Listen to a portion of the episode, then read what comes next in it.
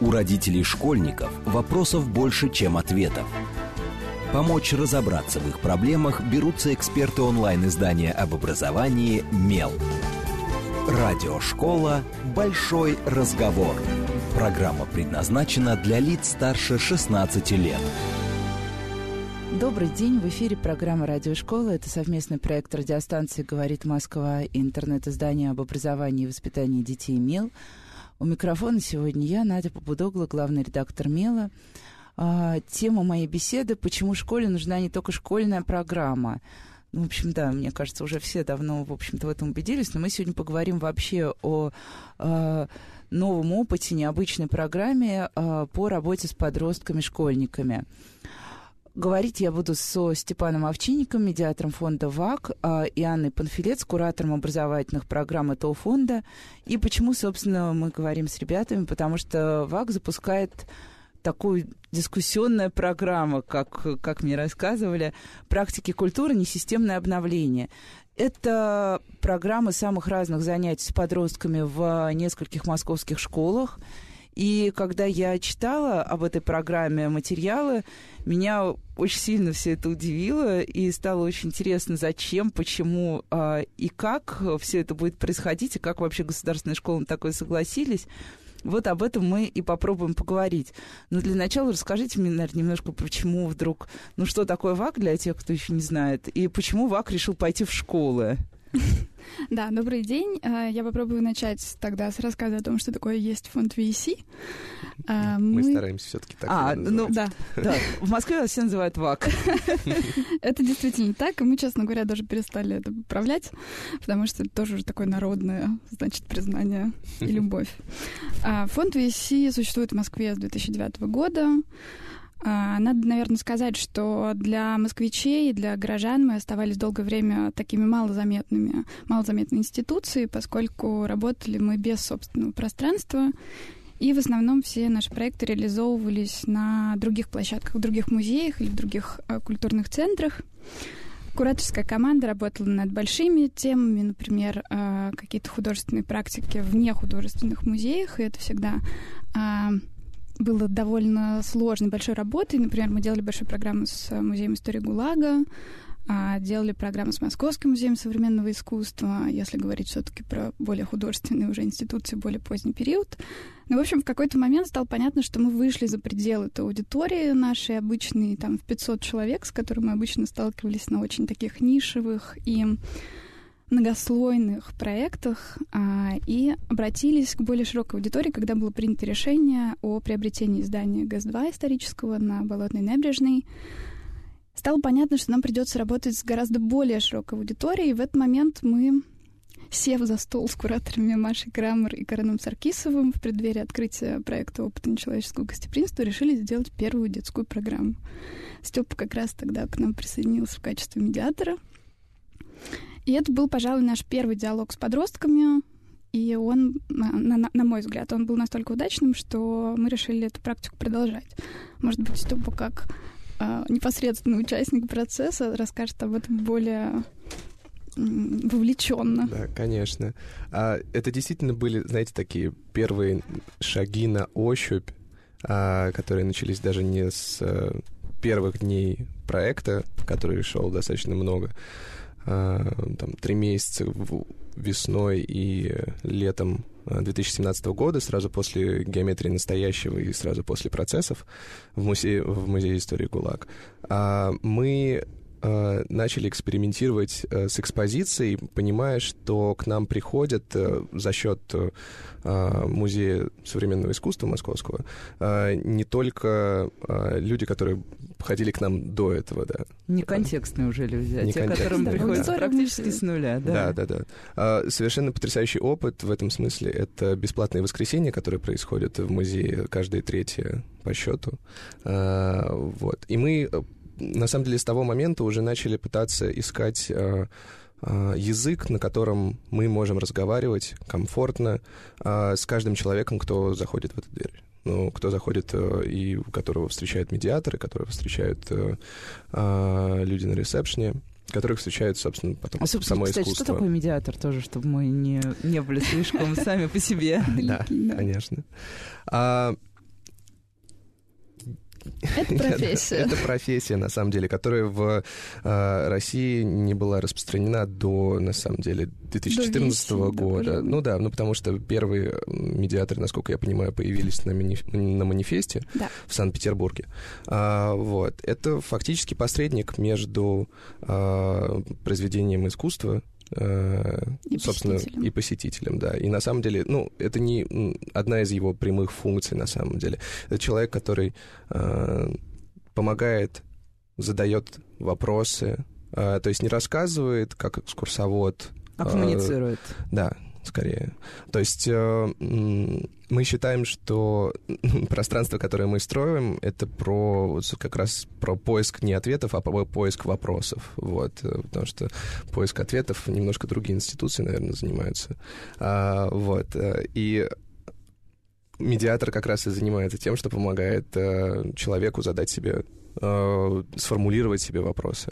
Вообще, действительно, это довольно интересный вопрос относительно медиации, потому что по поводу этого много споров и в российской практике культурной в том числе, потому что практически каждый музей сегодня старается вести новую практику общения со своей аудиторией и называет это медиацией.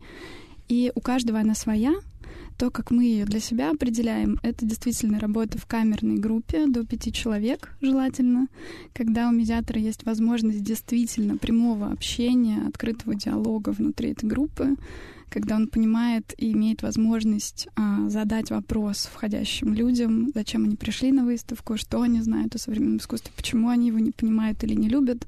И как раз в этой ситуации а те посетители, которые не любят или отрицают, или там хотят сжечь просто заживо все институции, которые занимаются современным искусством, для нас является самой интересной работой, потому что как раз в, этой, в этом разговоре, вскрывая какие-то вот эти вещи, понимая, почему человек вдруг сформировал такое отношение к этому и что этому способствовало, рождаются просто какие-то совершенно невероятные истории про то, как э, люди к нам возвращаются снова и снова, начинают понимать это совершенно по-своему. Для этого категорически мы с этим а, утверждением согласны, что не а, обязательно быть искусствоведом, не нужно быть а, историком искусства, чтобы понимать современное искусство.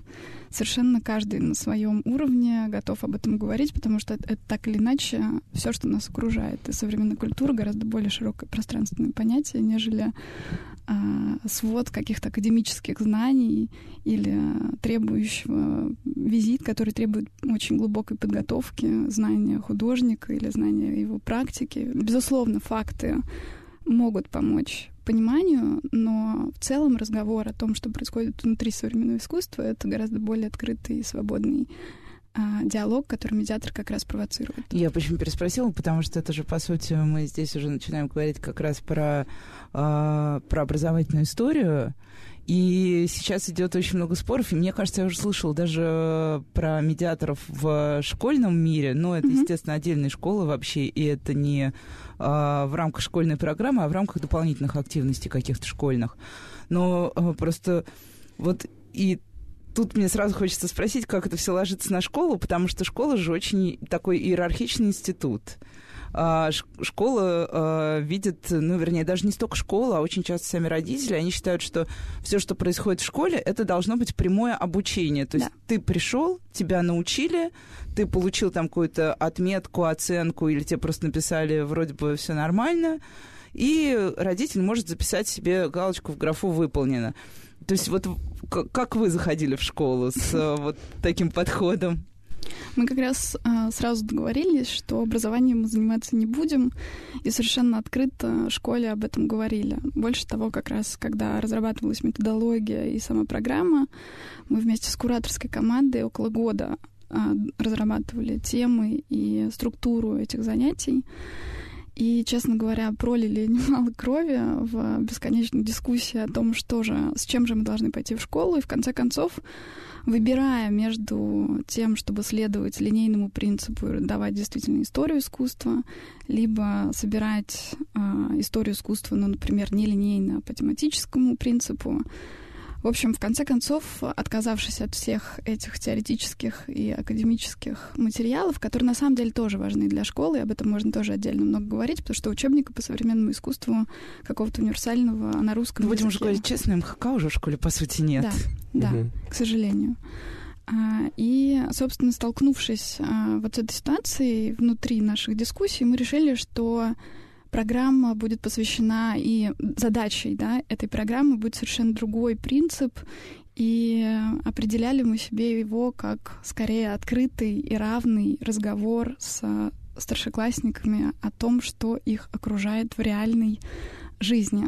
То есть это самые актуальные какие-то процессы, о которых школа довольно часто не говорит с детьми, не дает пространства для этого разговора или табуирует даже иногда какие-то темы. В общем, мы решили пойти в школу и предложить свободный разговор на разные темы, которые, на, на наш взгляд, кажется, нам кажется, что школы приняли довольно открыто по той причине, что педагоги, на удивление, тоже и директора они сегодня заинтересованы в этом каком-то новом, свежем дыхании в их практику, и они тоже стараются искать что-то для себя не испробованное, вступать на какие-то запретные территории, может быть, доселе неизведанные. Поэтому они в какой-то степени нас гораздо более открыто приняли, нежели мы этого ожидали.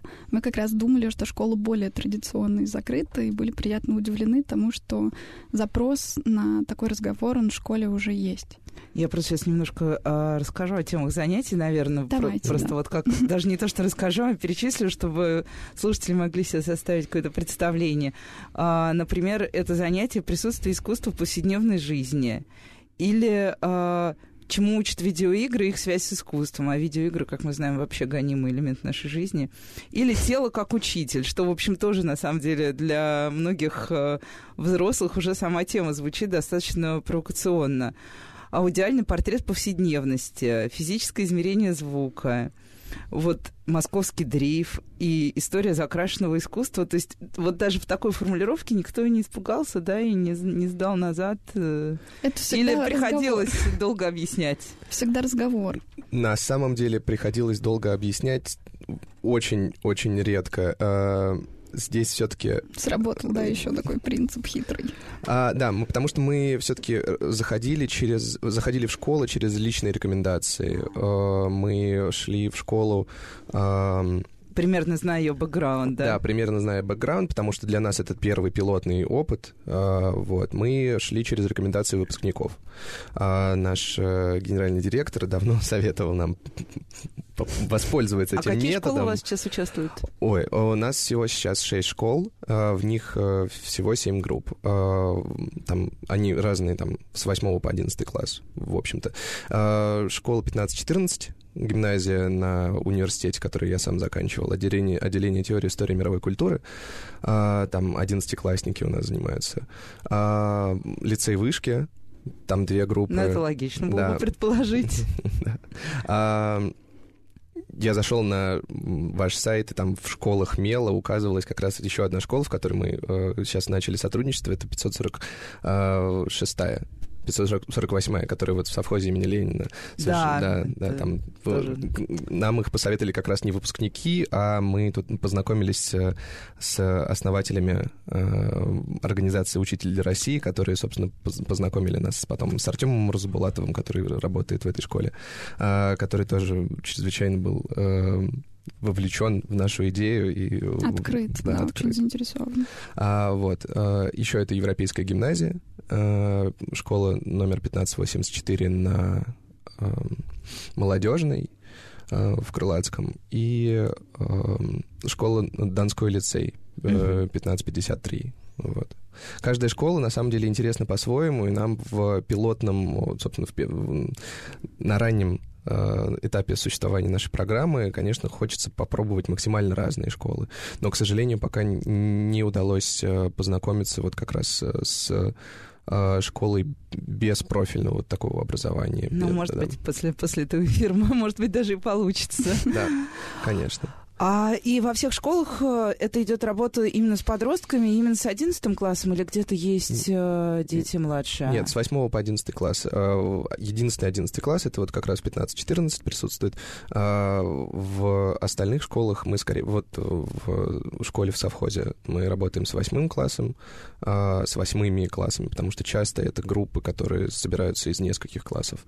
А в Донской гимназии, Донском лицее у нас 10 э, э, класс. И в Европейской гимназии у нас восьмой класс, и в 1584 у нас тоже восьмой класс.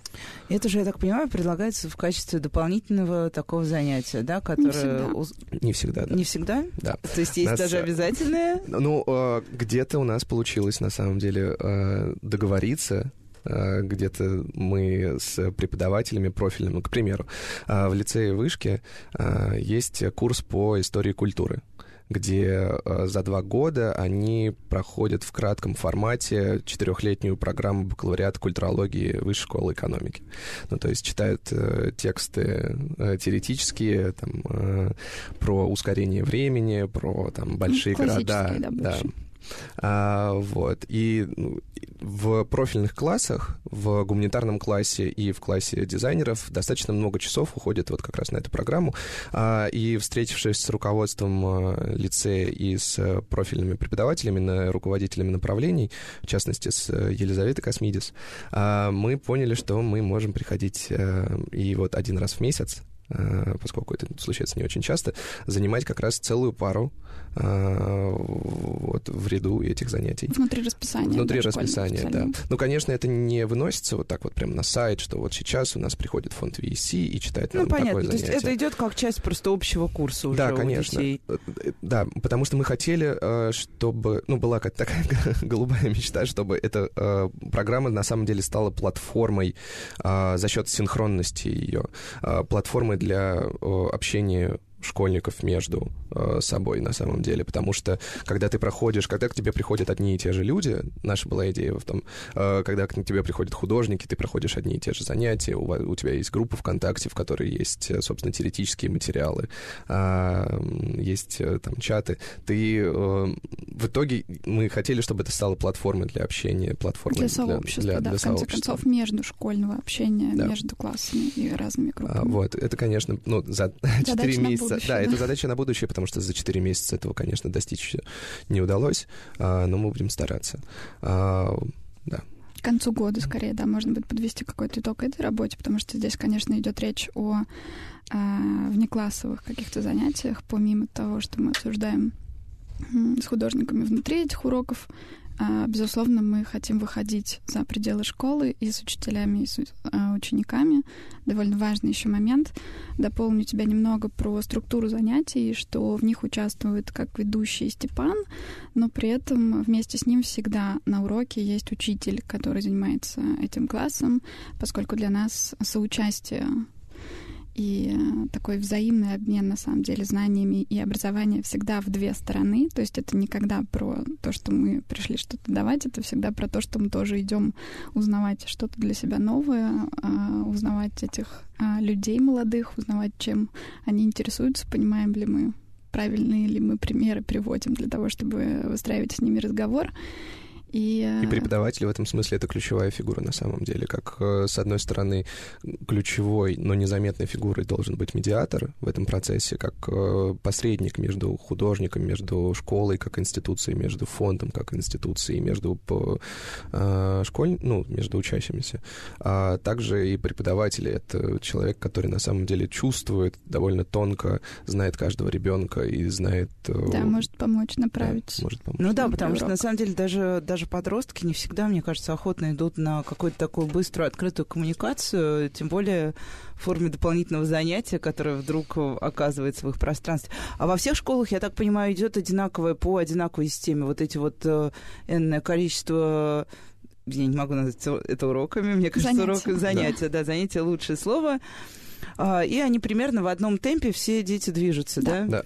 А когда вы, собственно, формировали про программу и придумывали темы для занятий, вы исходили уже из какого-то вот этого своего более раннего опыта работы с подростками. Как выбирали тему? Вот там действительно жалко, что я не могу прочитать начинку всех занятий, потому что там супер интересно.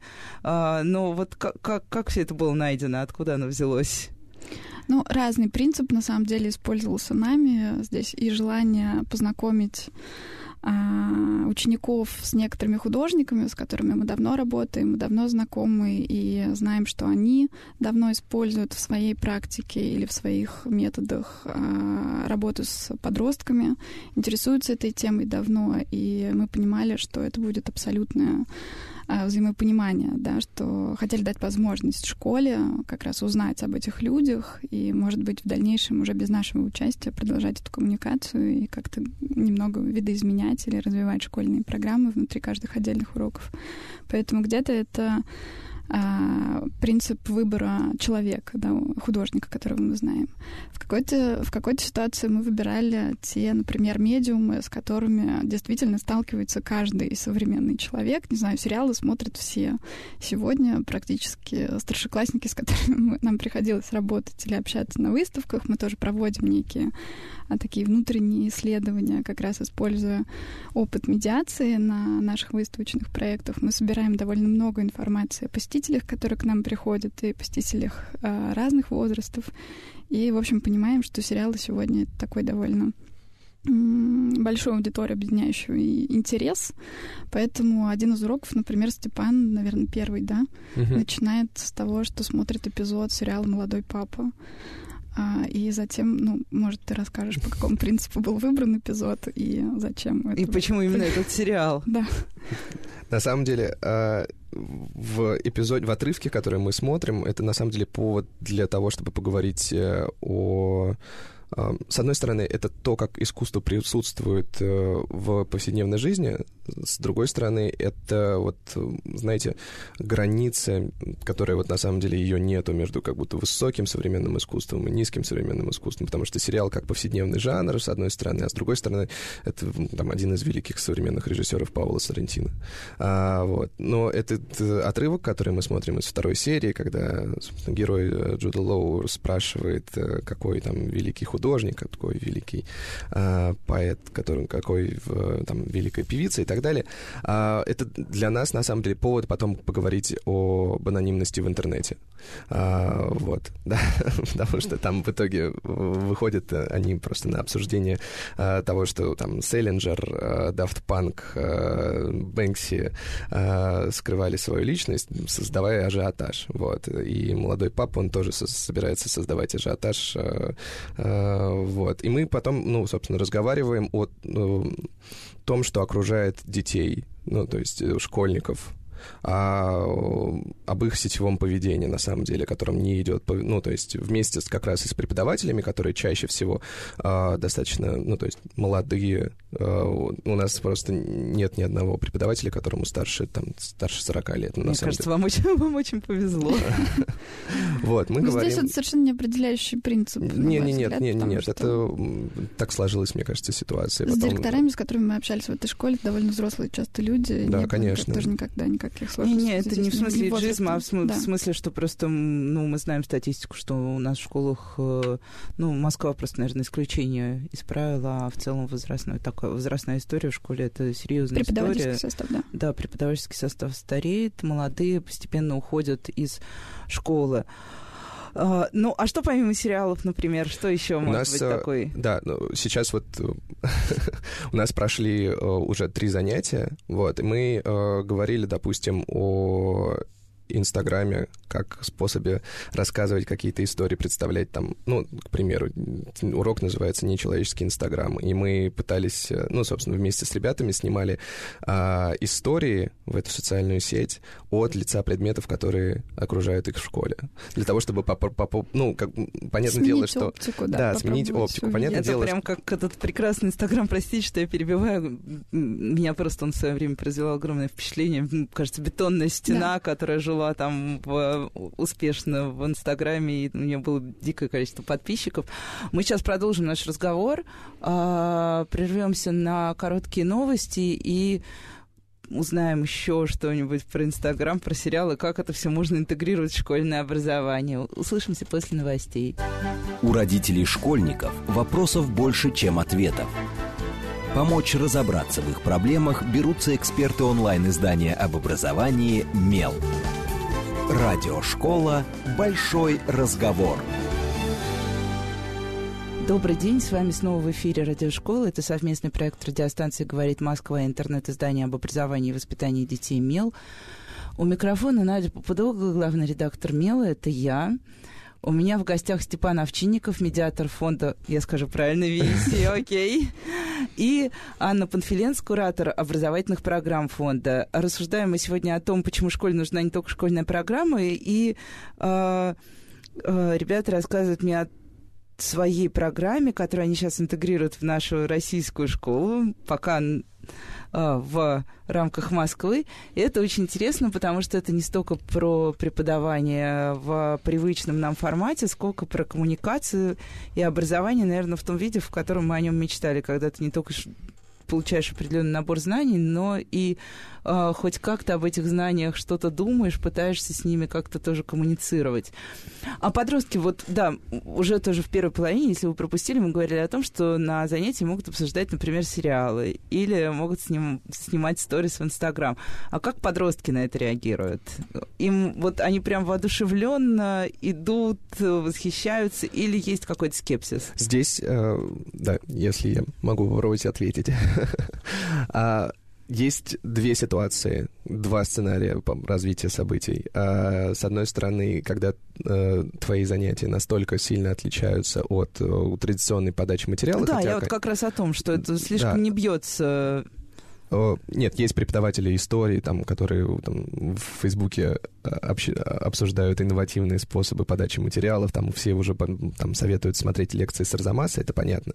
А, вот, но все равно в, как раз мы заметили, что вот в 10 и в 8 классе, на самом деле, тоже присутствует некоторые Э, как это сказать, консервативность. Вот. В, то есть э, иногда подросток сам не открыт, э, ну, то есть он привык к тому, что вот нужно читать учебник. Определенная заданная система, да, да, да, да, да, да, Но мне кажется, это, это такая определенная дистанция, которая существует во всем. И в отношении к миру, ну вот школа, это школа выстраивает энное количество таких дистанций, да. и их сложно перешагнуть. Да. Это один сценарий такой вот как будто... И как его преодолевать? А, через доверие, мне кажется. А, через, ну, то есть, э, когда я учился в школе, а, допустим, к нам приходили в 11 классе какие-то непонятные люди, которые там входили в класс, там прерывали урок и говорили, а давайте вот э, вы придете к нам, а мы вам подготовим, ну, там, мы вам поможем подготовиться к ЕГЭ и так далее. И мы не понимали, в какую ячейку этого человека поместить. Вот кто это вообще был. Вот. И, и мне кажется, когда ты э, ну, надо, ну, мы, мы стараемся уважительно относиться к микрокосмосу школы, что мы понимаем, что внутри есть сложная там динамика, связанная с взрослением, связанная с личными какими-то переживаниями, отношениями между там э, учениками в классе. И э, мне кажется, единственный ответ на это это вот уважительное как раз э, общение и э, доверие, которое ты выстраиваешь через э, включение как, э, ну, на равных на самом деле Я в эту ситуацию. Важный момент да. добавить в, этой, э, в этом твоем э, рассказе, что мы как раз оставляем право за ребенком быть не включенным. То есть у нас... А право не ходить? Право не ходить тоже Если есть. Если вы сделаете такой выбор, это позволяет школа, да, это обусловлено правильно. Ну, естественно, школы, да, школа мы тут То мы тоже не запрещаем ребенку выйти из занятия, если он вдруг э, чувствует себя в нем некомфортно. Ну и вернуться он тоже может, да. если вдруг да, возникнет конечно. желание. Конечно. То есть вообще, честно говоря, сама вот эта дискуссия насчет э, того, что партиципаторное искусство непременно должно всех вовлекать во все что угодно, это тоже такой большой вопрос, мне кажется, последних лет. Потому что, честно говоря, обращение такое активное к аудитории началось э, в среде, в мире, да, в современной культуре, в современном искусстве уже примерно там с 70-х годов 20 века. Мы просто сейчас такими ускоренными темпами пытаемся в российской практике это применять. Но на самом деле Здесь действительно большой вопрос. И последняя манифеста, как раз, которая только что была в Палермо, там была интересная совершенно дискуссия на этот счет, как раз о том, что довольно большое количество жителей Палермо не, не, не были включены в, этот, э, в эту культурную программу этого биеннале и никак в ней не участвовали. И, в общем, по этому поводу было несколько выступающих местных локальных сообществ, которые как раз говорили о том, что они там не успели, не узнали, программа прошла мимо них, и почему так произошло. И это был очень интересный разговор как раз о том, что, в принципе, должна ли институция да, ставить себе целью вовлечь всех? То есть здесь совершенно нет такой задачи. И точно так же мы, а, опять разговор об уважении друг к другу, да, если мы что-то предлагаем, это мы предлагаем об этом поговорить. Мы ни в коем случае не настаиваем на этом разговоре и не обязываем всех и каждого в нем участвовать.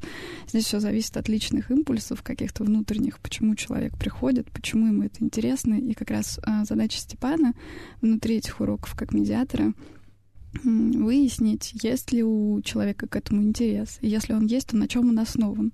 И тогда через понимание, на каких принципах базируется этот интерес, возникает вот этот какой-то Ну, собственно, можно, да, дальше уже, дальше. да, и разговаривать, и что-то делать.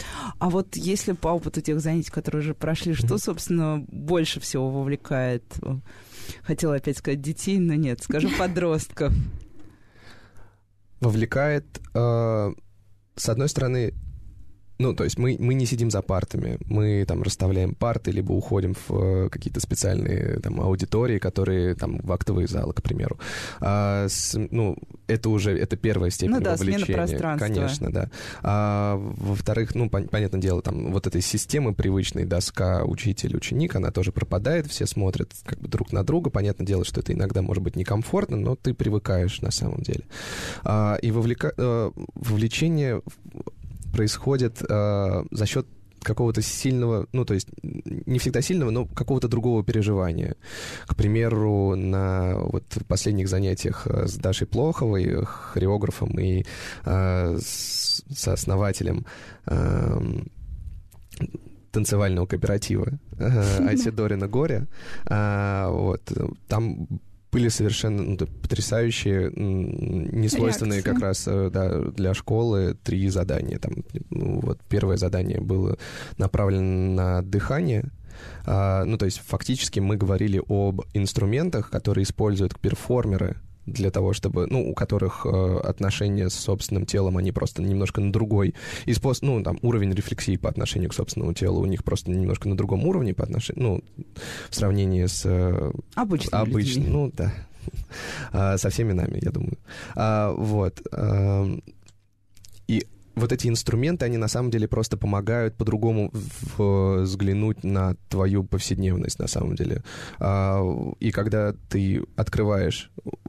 Для, ну, для меня эта вот ситуация, она характеризуется э, такими словами, а что так можно? тоже было, на самом деле, то есть это все те вещи, которые ну, каждый человек может делать, но на самом деле он просто не делает, потому что, э, ну, либо не знает, либо... Либо не умеет либо... делать, он знает, что можно, но не знает, как им самому это сделать. Вот ну, что-то такое, да, да, да, да, потому что первые, вот, допустим, э, там, когда ты ложишься на пол, закрываешь э, там, глаза и начинаешь дышать просто, первые все равно вот эти секунды ты у тебя тянешься ты к телефону или выйти там из вот этого спокойствия как-то, ну, потому что э, даже в школе можно остаться наедине с самим собой, э, там, даже в классе можно остаться наедине с самим собой.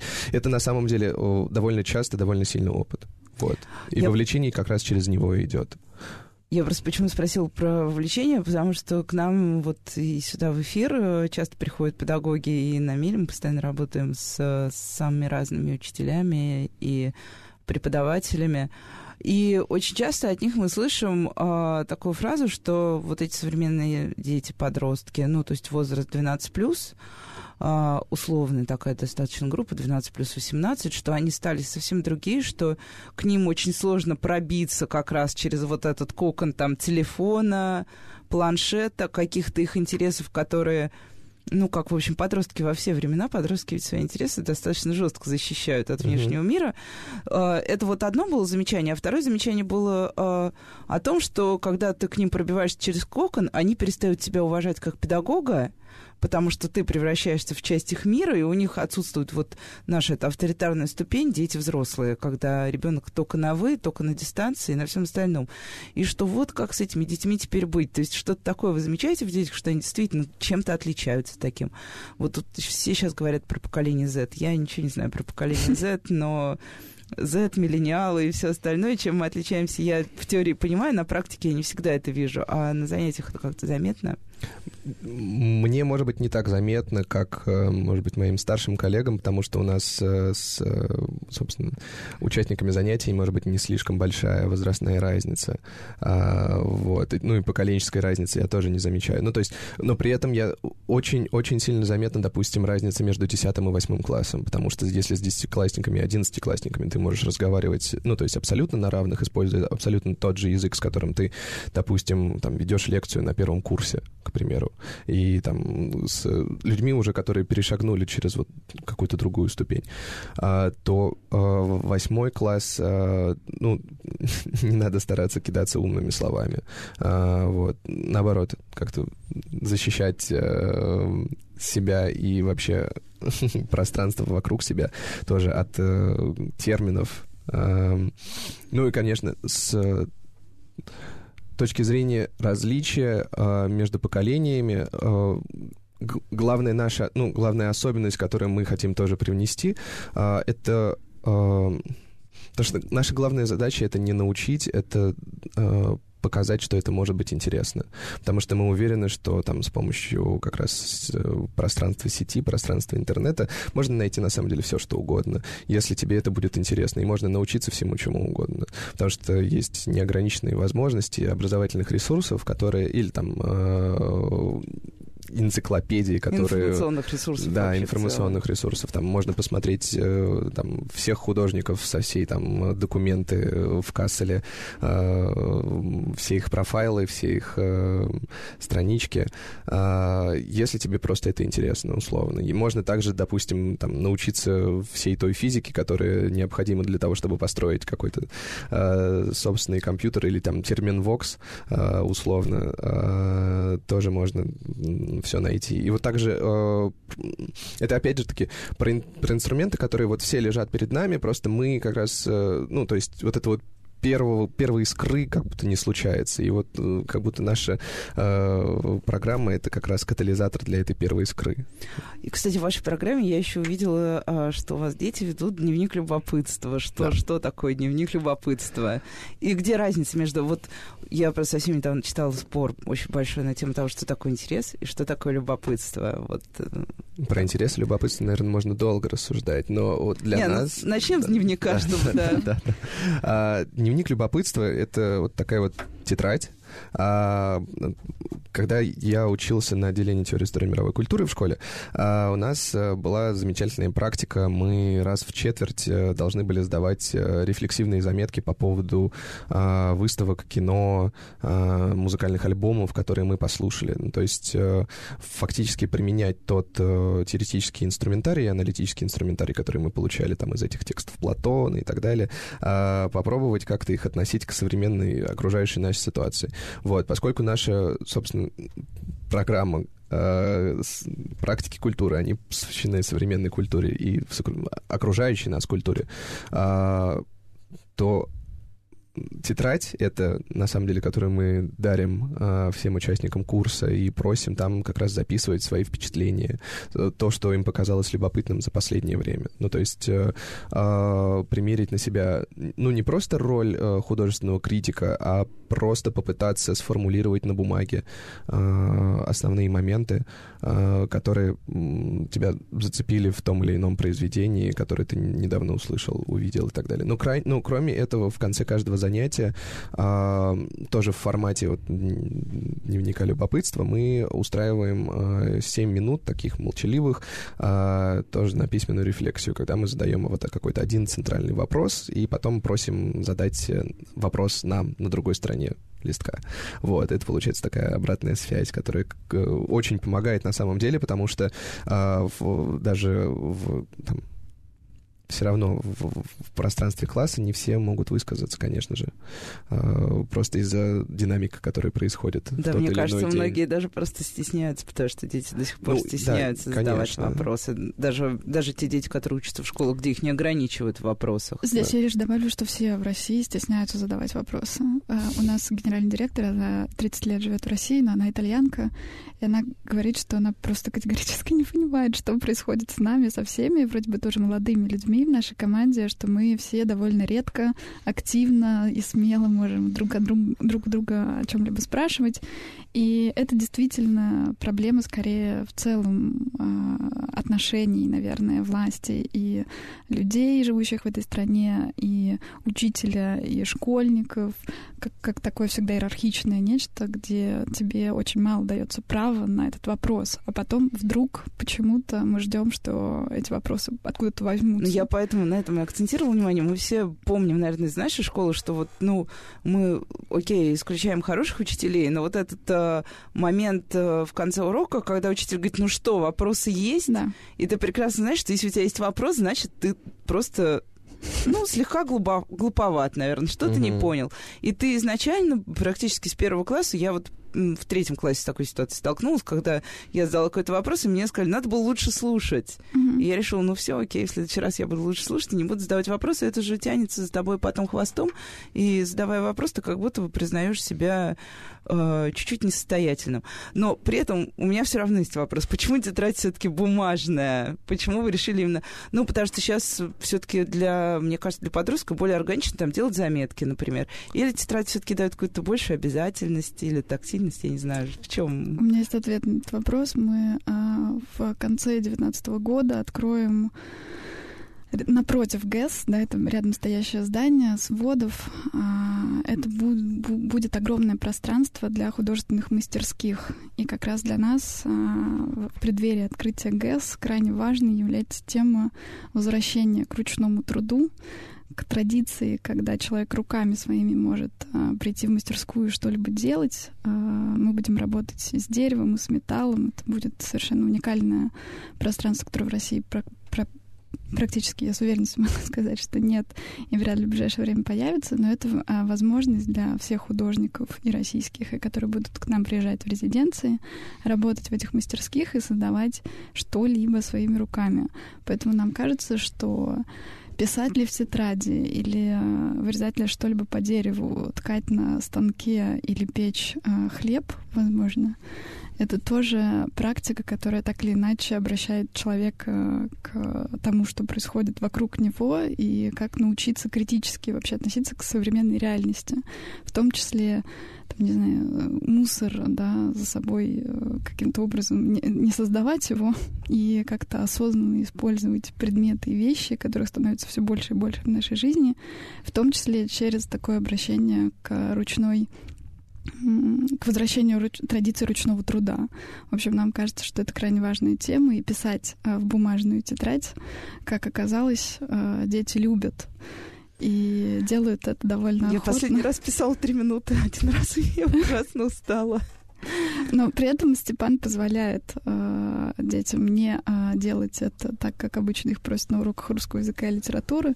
Допускаются какие угодно э, сленговые обороты и совершенно свободная, э, скорее, э, такая практика э, свободного говорения да, в этих тетрадках. То есть там нет никаких канонов и правил, и это э, лишь дополняет идею нашего дизайнера Лёши Крицука, который эту тетрадь э, разработал, создал ее, создал ее дизайн.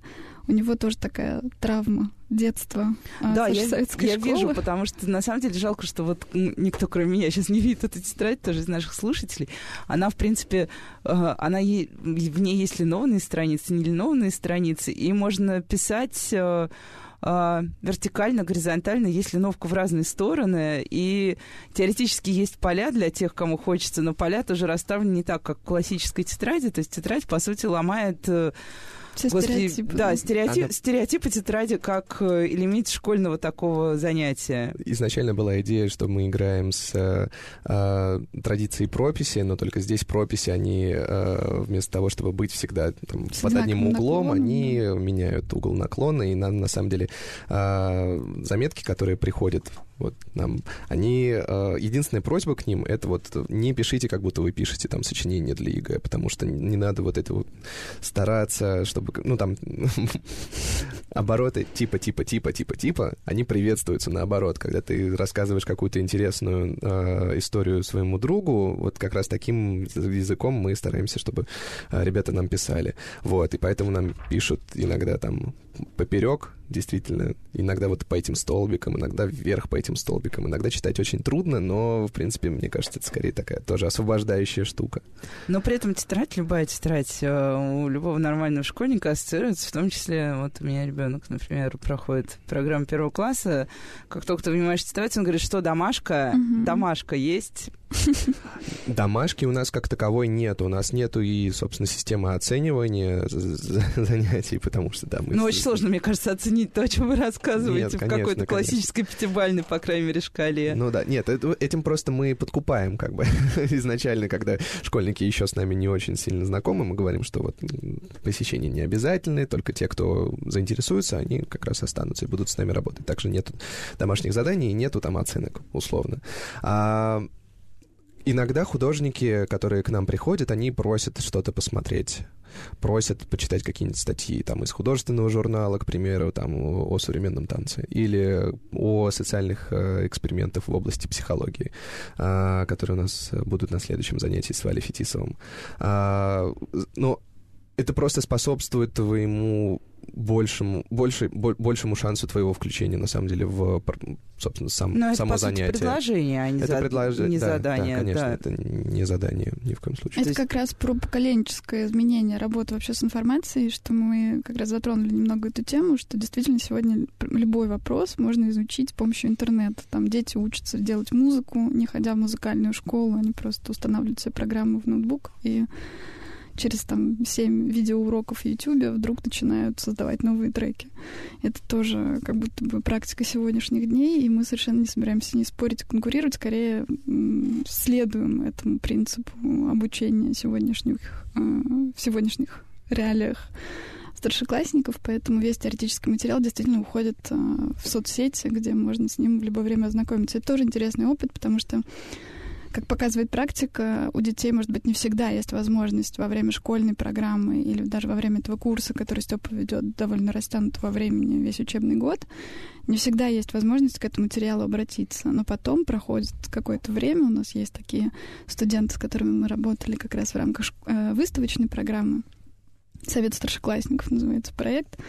А, мы с ними поработали год, сделали даже художественный проект у нас получился после которого сегодня мы с ними встречаемся в стенах МГУ, потому что мы запустили программу, которая называется «Писать культуру» по художественной критике в, на журфаке МГУ, и, в общем, туда ходят эти же ребята наши, которые уже поступили на первые курсы разных вузов, мы там с ними встречаемся, и они мне говорят, что вот наконец-то мы дошли до тех, до той литературы, которую нам советовали год назад, и теперь-то у нас есть время ее почитать, и мы с гораздо большим интересом к ней относимся, потому что она еще и включается в курс, там, допустим, первых курсов а, их вузов культурологических. Поэтому это довольно интересный момент, что мы не требуем а, обращения к этому теоретическому материалу в моменте обучения. Если ребенок найдет возможности, время и интерес обратиться к этому списку литературы или списку каких-то роликов. Потому что как раз занятие, оно может зажечь. Да. К примеру, да, если рассказать немножко вот о тех занятиях, которые я ужасно жду, у нас есть серия занятий как раз э, в которое начнется с Владимиром Горлинским э, и будет посвящено звуку, который окружает нас в повседневной жизни с точки зрения музыки, с точки зрения электроакустической, к примеру, музыки. Вот, потому что после опыта фоногрупп на генеральной репетиции мы поняли, насколько это э, интересный и живой формат, собственно, разговора и практического разговора, на самом деле, современного композитора и там молодой публики, к примеру они запишут э, звуки окружающие в школе их, э, потом они перед, ну, вместе порежут шумы и так далее, а потом на следующем занятии вместе со Стасом Шарифулиным э, мы запишем это все на пленочные магнитофоны и будем говорить о сэмплировании как о художественном инструменте. да. Мне кажется, я сейчас сама позавидовала школьникам А, спасибо большое. Мне кажется, это был очень интересный и полезный разговор не только для педагогов, но и для родителей, которые вдруг когда-то могут услышать о вашей программе и подумать, стоит ли их детям тоже включиться. А с вами была программа «Радиошкола». Мы говорили о том, стоит ли в школе выходить за рамки школьной программы. И мне кажется, мы уже ответили на этот вопрос, что стоит. А, услышимся с вами на следующей неделе. До свидания.